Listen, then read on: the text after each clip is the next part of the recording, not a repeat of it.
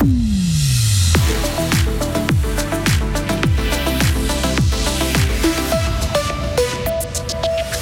C'était une série, une véritable série de cambriolages. Des dizaines de caves avaient été visitées à Fribourg il y a quelques mois. Les auteurs ont été rattrapés. Sensibiliser la population et lancer un appel aux politiques. Renovate Switzerland a mené une action hier dans les rues fribourgeoises. Et le Mexique n'abrite peut-être pas l'Eldorado recherché par les conquistadors. Le pays est néanmoins une terre prodigue, notamment pour des entreprises helvétiques. Du soleil ce matin, des pluies, des rafales de vent en fin d'après-midi, maximum 23 degrés. Amélioration passagère. Attention, demain, nous sommes jeudi 21 septembre 2023. Bonjour Hugo Savary. Bonjour Mike, bonjour à toutes et à tous.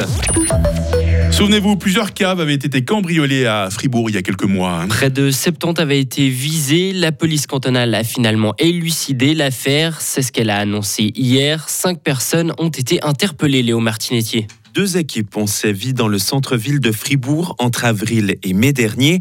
Détail important, elles ne travaillaient pas ensemble. C'est donc un pur hasard si elles ont agi en même temps dans les mêmes quartiers. Pour cette affaire, nous avons des profils différents. Tout d'abord, il y a un trio, deux hommes de 58 et 45 ans sans domicile fixe. Ils ont travaillé avec un homme de 43 ans, domicilié dans le canton et identifié comme étant leur receleur. Ensuite, un duo, un homme et une femme mineurs au moment des faits et habitant le canton de Fribourg. Ces deux équipes ont réussi à s'introduire dans des immeubles, leur butin, des vêtements, des appareils électroniques, des aliments, des boissons ou encore des vélos. Une partie des objets ont été retrouvés dans plusieurs cachettes et au domicile des auteurs présumés. La plupart ont d'ailleurs reconnu être impliqués dans cette affaire. Le montant total du butin et des dommages causés aux portes des caves s'élève à plusieurs milliers de francs. Pas de main collée sur le bitume, mais une marche lente pour dénoncer l'inaction du gouvernement face à la crise climatique. Les manifestants du mouvement Renovate Switzerland ont mené hier en fin d'après-midi leur première action dans notre canton. Huit personnes ont défilé très lentement du haut de la rue de l'hôpital jusqu'à la place Georges Piton à Fribourg en tenant des pancartes. Le trafic a été légèrement perturbé durant 40 minutes. La police précise qu'elle a effectué des contrôles d'identité pour l'ensemble des participants dans le calme et sans incident. Publicité pour le tabac va faire reparler aujourd'hui à Berne. Hein. Le Conseil des États va discuter d'un nouveau durcissement en la matière. L'an dernier, le peuple a accepté une initiative visant à mieux lutter contre le tabagisme précoce. Dès 2026, aucune publicité pour le tabac ou les cigarettes électroniques ne pourra figurer dans la presse écrite. La prochaine conférence internationale sur la reconstruction de l'Ukraine aura lieu à Berlin.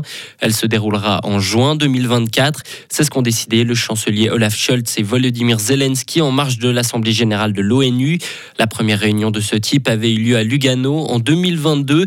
Le but est notamment d'aider l'Ukraine à maintenir à flot son économie. Et de deux, Hugo, la Suisse a décroché deux médailles lors des contre-la-montre euh, des Européens de cyclisme. Hein. Marlène Reusser, pour commencer à remporter l'épreuve féminine hier à Emmen, aux Pays-Bas. C'est la troisième fois de suite que la Bernoise de 32 ans triomphe. Le Turgovien Stéphane Bisseguer a pris la deuxième place du chrono masculin derrière le Britannique Joshua Tarling.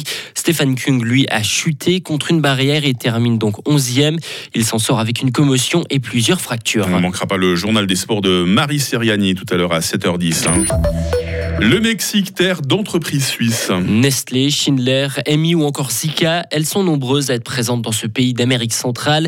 Elles emploient, elles emploient près de 50 000 personnes sur place.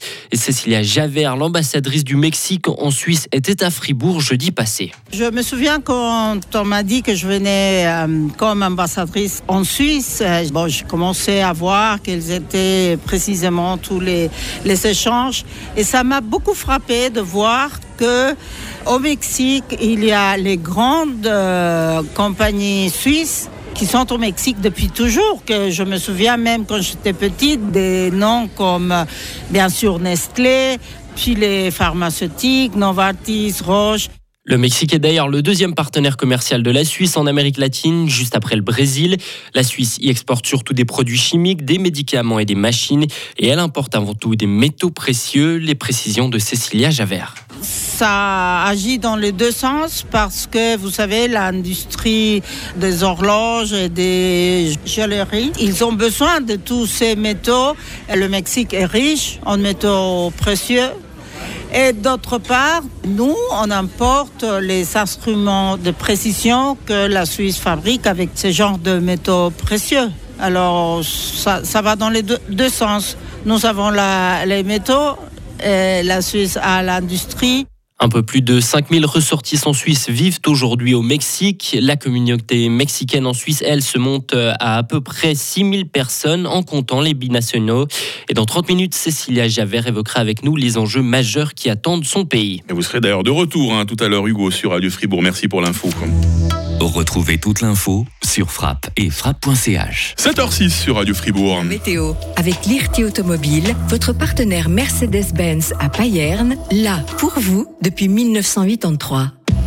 Il va y avoir plusieurs étapes aujourd'hui, il faut bien suivre. hein. Cette euh, matinée, tout d'abord, un temps assez ensoleillé, ça c'est bien, ça convient à tout le monde.